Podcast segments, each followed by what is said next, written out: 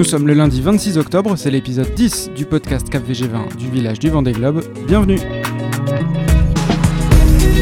Bonsoir ou bonjour à tous, c'est Alexis Raison et pendant trois semaines je vous emmène avec moi sur les pontons des Sables d'Olonne pour des interviews, des reportages, des rencontres, des histoires et puis toujours à la fin de chaque épisode les bruits de pontons du jour, vous en avez pris l'habitude.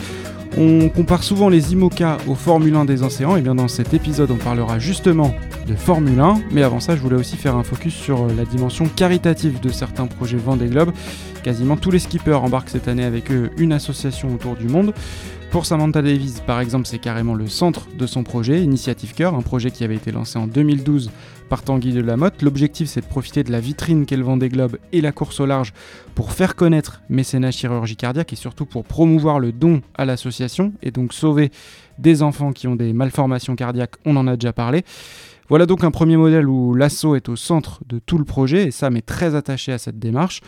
Sur le Vendée Globe 2020, on découvre aussi une autre manière de mettre en avant une association, c'est dans le cadre du projet de Thomas Ruyant. Alors Thomas Ruyant, il a d'abord eu comme sponsor Advance, une euh, entreprise française qui travaille dans la cybersécurité. Donc son bateau neuf s'est d'abord appelé Advance, c'était le cas lors de la Transat Jacques Vabre il y a un an. Puis au mois d'avril, on a appris finalement que le projet changeait de nom, non pas que Advance se désengageait, mais l'entreprise acceptait de se mettre en retrait et d'offrir le naming du bateau à Linked Out. Linked Out, c'est une initiative de l'association Entourage qui milite pour l'inclusion des personnes isolées, c'est en quelque sorte le réseau de ceux qui n'en ont pas, c'est l'inverse en fait de LinkedIn. Et donc sur ce Vendée Globe 2020, eh bien, le bateau de Thomas Ruyant, qui en plus fait partie des potentiels favoris, portera le nom de LinkedOut, alors que son sponsor, c'est bien toujours Advance. Pour Alexia Barrier et Benjamin Dutreux, c'est encore un peu différent. Alors eux, la base de leur projet, c'est une association. Alexia, c'est sa propre association, For My Planet, qu'elle a créée il y a 10 ans et qui s'engage pour protéger les océans. Et Benjamin est accompagné, lui, depuis longtemps par euh, la Water Family qui euh, sensibilise notamment les plus jeunes à l'importance de l'eau. Donc pendant longtemps, leurs projets ont porté simplement et seulement le nom de ces assos, mais ils recherchaient tous les deux des partenaires financiers, des sponsors titres.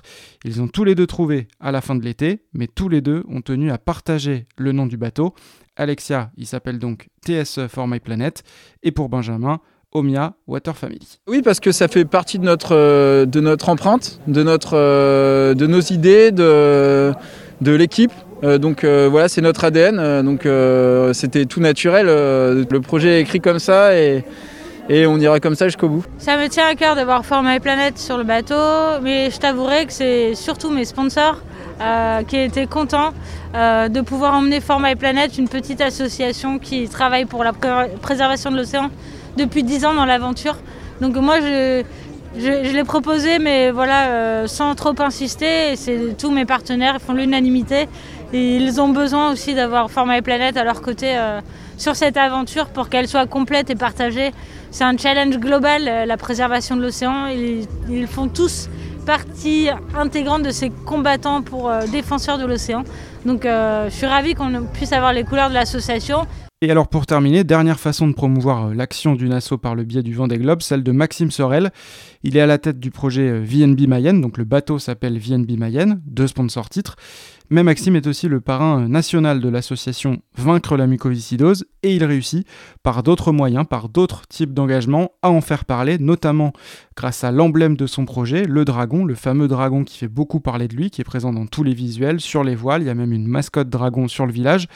Et le message derrière cet emblème, c'est le souffle du dragon face à la mucoviscidose. C'est vraiment euh, purement de, la visibilité qu'on offre à, une association.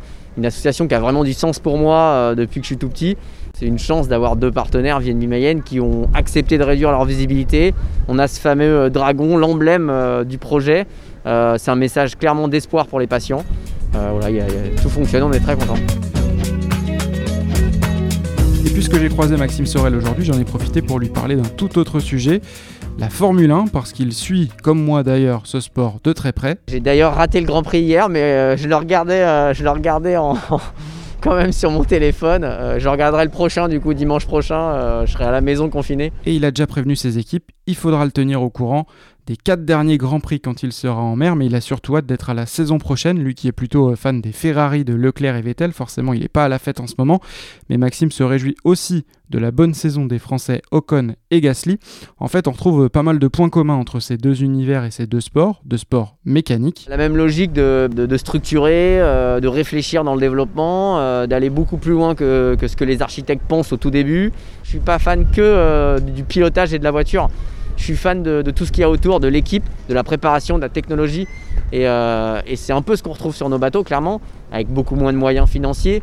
Mais en tout cas, quand on voit des teams euh, comme les gros teams de, course au large, euh, c'est exactement ça. Quoi. Et c'est pour ça d'ailleurs qu'on entend souvent cette expression de Formule 1 des mers ou des océans. Alors, moins de moyens certes dans la course au large, mais peut-être plus de place aussi pour le développement parce que la jauge, en IMOCA en tout cas, ne standardise pas euh, tous les bateaux, laisse la place à des innovations alors que c'est un peu plus monotype dans les grandes lignes en F1. Il y a Jérémy Bayou d'ailleurs qui est aussi fan de Formule 1, on l'a déjà vu sur des grands prix par le passé, il est proche du team Renault F1 notamment. D'ailleurs, Maxime m'a glissé que certains teams du Vendée Globe allaient rouler sur la piste du château d'Olonne à côté des sables pendant le village. Et puis je lui ai quand même posé la question qui dérange, être fan de F1 quand on fait de la voile qui se veut être un sport plutôt propre, est-ce que ça pose pas un peu problème? C'est sûr que la Formule 1, euh, clairement, quand on déplace euh, des teams avec 50 euh, semis, oui, oui, ça pollue avant même d'avoir démarré la voiture. c'est pour ça que je fais du bateau. voilà, il a parfaitement répondu à la question piège, Maxime Sorel. Et pour finir, comme d'habitude, les petites infos du jour sur le village. On commence par Benjamin Dutreux, ça concerne justement la Water Family dont je vous parlais tout à l'heure. Il a réceptionné cet après-midi Flaggy, qu'il va emmener avec lui euh, faire le tour du monde. Alors Flaggy, c'est un flocon, un morceau de glace qui a été prélevé en montagne à Chamonix samedi, qui a fait le trajet jusqu'au sable. Le credo de l'assaut, c'est du flocon à la vague, donc là on y est carrément. Ce lundi soir, il y avait aussi le lancement d'une web série autour de Nicolas Troussel, le skipper de Corum l'épargne, web série qui s'intitule Tu garderas le cap. Six épisodes en tout, deux sont déjà dispo, mais j'aurai l'occasion de vous en reparler dans les jours qui viennent avec un invité de choix. Et puis on est aussi obligé de parler de confinement aujourd'hui, un peu comme chaque jour d'ailleurs. En ce qui concerne les teams, ceux qui seront dans la bulle des skippers, on sait qu'on leur demande de se confiner avant le départ, mais sachez qu'on leur demande aussi de rester confinés après le départ pendant environ 4 jours, tout simplement pour euh, prévenir un éventuel retour de leur skipper au sable. On rappelle qu'il y a une fenêtre de 10 jours pour pouvoir rentrer, réparer et repartir.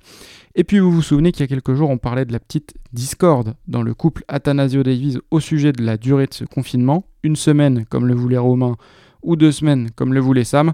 il semblerait que c'est plutôt Sam qui a gagné parce que Romain rentrait ce soir, lundi, en Bretagne, donc ça sera quasiment deux semaines d'isolement pour lui aussi, même s'il fera un petit aller-retour au sable vendredi pour une dernière nave. D'ailleurs, aujourd'hui, lundi, euh, pas mal de bateaux de nouveau étaient sortis en mer. On a vu celui de Kojiro Shirashi, d'Arnaud Boissière, et puis aussi tous ceux qui n'avaient pas encore fait leur banque image. Clément Giraud, comme je vous le disais hier, mais aussi Sébastien Destremo et Alexia Barrier. Voilà, c'est tout pour aujourd'hui, mais c'était déjà très complet. Demain, mardi, pas d'émission de télé sur le village, il y aura seulement le podcast. On fera notamment un retour en arrière en 2016 et on se projettera, pourquoi pas, aussi sur l'édition 2024. Rendez-vous demain soir pour ça, et en attendant, évidemment, sur le compte Twitter CapVG20. A demain